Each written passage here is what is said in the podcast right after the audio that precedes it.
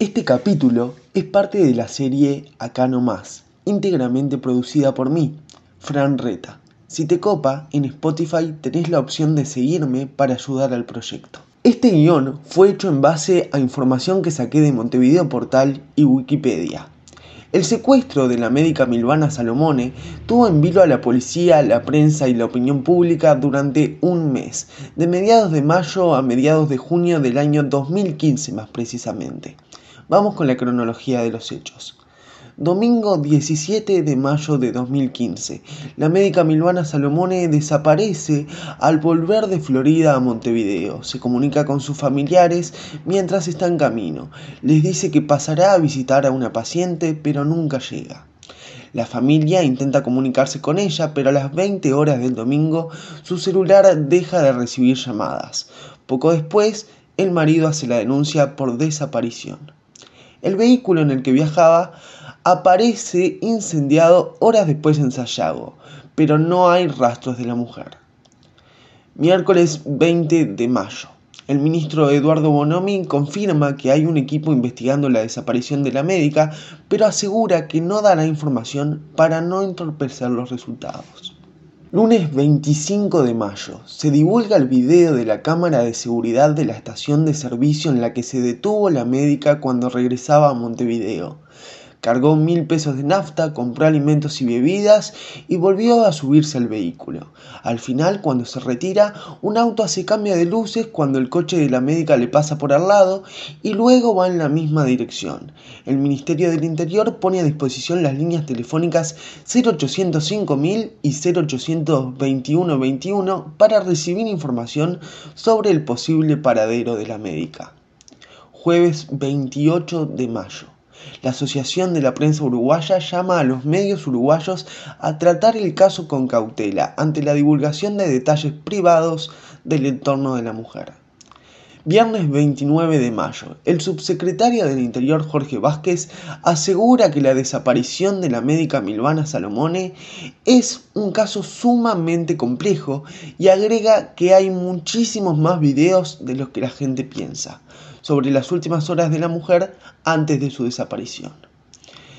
Sábado 30 de mayo, fallece la madre de Milvana Salomone, a quien la médica había ido a visitar a Florida el día de su desaparición. Solo imaginen la intranquilidad de la madre que al morir no sabía del paradero de su hija. Domingo 31 de mayo, Familiares de Milvana Salomone crean una página web para colaborar con su búsqueda. La web recuerda que Salomone, de 48 años, es de estatura media, tiene ojos y cabello negro, es amable, gentil, muy alegre y por sobre todas las cosas irradia mucha energía. Milvana Salomone durante su cautiverio estuvo en un pozo que tenía 7 bloques de largo, 5 de ancho y una profundidad de 1,70 metros. Jueves 4 de junio. Los secuestradores envían a los familiares de la médica una carta de puño y letra, información que divulgó luego el observador y que no trascendió en su momento. En la carta pedía que el dinero que se enviara no estuviera marcado, asegura el diario. Viernes 5 de junio. La policía busca un automóvil de color oscuro que siguió por varias calles al vehículo de Salomone y que fue visto cerca del lugar en el que apareció finalmente incendiado. Subrayado divulgó las filmaciones de una cámara de seguridad en las que aparece el coche en cuestión. Se ve el auto pasando por la calle Edinson y Sayago dos veces, detrás de Milvana con una diferencia de 40 minutos. Según el informativo, a las 19.24 del domingo, las cámaras de una empresa ubicada sobre Edison captaron a la camioneta de Salomone en dirección a Garzón con un Ford Escort oscuro siguiéndola detrás. A las 20.04 las mismas cámaras muestran la misma situación pero en dirección inversa. A 10 cuadras de allí apareció luego la camioneta incendiada de la médica sin pistas sobre su paradero. Sábado 6 de junio, Milvana Salomone cumple 48 años sin que tengan datos certeros en la investigación. Se realiza una marcha en Florida bajo el lema Todos por Milvana en su cumpleaños que se concentra en la cabecera de entrada del puente de la Piedra Alta en Florida para terminar en el Rosedal. 12 de junio, el esposo recibió una nueva llamada en la que se le ordenó ir a diferentes lugares y retirar un celular por el que se le indicó dónde debería dejar el bolso con 300 mil dólares, dinero del rescate que fue entregado en el Molino Pérez en Punta Gorda. Sábado 13 de junio, Radio Sarandí informa que la médica apareció viva y que estuvo incluso internada en un hospital. Si bien la información es desmentida luego por los familiares de la doctora, periodistas de Sarandí, entre ellos Gerardo Sotelo, aseguran basarse en fuentes médicas y policiales. Lunes 15 de junio, llegó la última llamada para la familia informando que al otro día iban a tener noticias. Martes 16 de junio, un vehículo Chevrolet Corsa gris es alquilado a nombre de uno de los autores del hecho. Cerca de las 7 de la mañana, dos personas que dieron varias vueltas en el auto hasta que finalmente dejaron sentada a Milvana en el borde de un camino por la ruta 32 para luego darse a la fuga. Milvana se dirigió a una casa, golpeó y fue atendida por los dueños de la misma, quienes avisaron a la familia dónde estaban para que la pudiesen ir a buscar en la zona de Canelón Chico. La médica habla con el programa Exitorama de Florida y agradece a la población por su colaboración. La vecina que le abrió las puertas cuenta que Milvana fue liberada en una cuneta en la zona y que los secuestradores le pidieron que contara hasta 500 antes de abrir los ojos la policía inicia procedimientos para atrapar a los responsables del secuestro. El cuerpo policial fue identificando a todos los integrantes de la banda criminal. 60 policías a cargo de la jefatura de Montevideo trabajan en la búsqueda de la médica.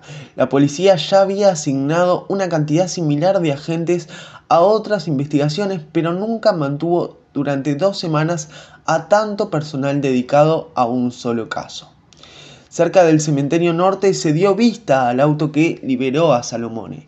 Luego de un enfrentamiento con disparos hubo una fuga a pie, pero en el auto se encontraron los elementos que confirmaban la relación con el caso.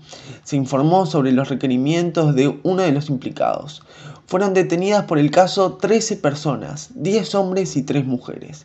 El identificado como líder de la banda era considerado peligroso, contaba con antecedentes y se entregó en un bar a la policía. El 24 de junio de 2015 es atrapado un participante del secuestro.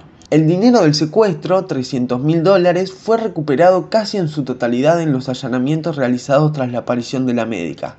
El entonces director de la Policía Nacional de Uruguay, Julio Huarteche, manifestó que se trató de una investigación muy compleja y que se manejaron varias hipótesis porque la escena era incongruente. Para el Ministerio del Interior de Uruguay resultó importante la desarticulación total de la banda de delincuentes para desalentar la idea de quienes quieran seguir practicando este delito en el país. A los 12 detenidos se les tipificó delitos en diferente grado como secuestro extorsivo, receptación, entre otros cargos. La jueza en lo penal de décimo turno, Dolores Sánchez, procesó con prisión a cinco personas por el caso. También concedió el beneficio de la prisión domiciliaria a uno de los procesados, un exboxeador de 73 años que padece cáncer, informaron fuentes judiciales. El 3 de agosto de 2015 fueron entregadas las medallas al mérito policial en grado bronce por el Ministerio del Interior de Uruguay al grupo de funcionarios policiales que actuaron directamente en la investigación, esclarecimiento y detención de los responsables. Yo no tengo nada más para decir, pero hay un montón de otros capítulos de la serie que pueden escuchar si quieren. No lo vieron a Molina, que no pisa más el bar. ¿Dónde está la gran muñeca que no trilla el bulevar? Esta noche es de recuerdos, este brindis por Pierrón. Volverás Mario Benítez con tu línea más y no. ¿Qué será de los porteños ocupando el Liberáis?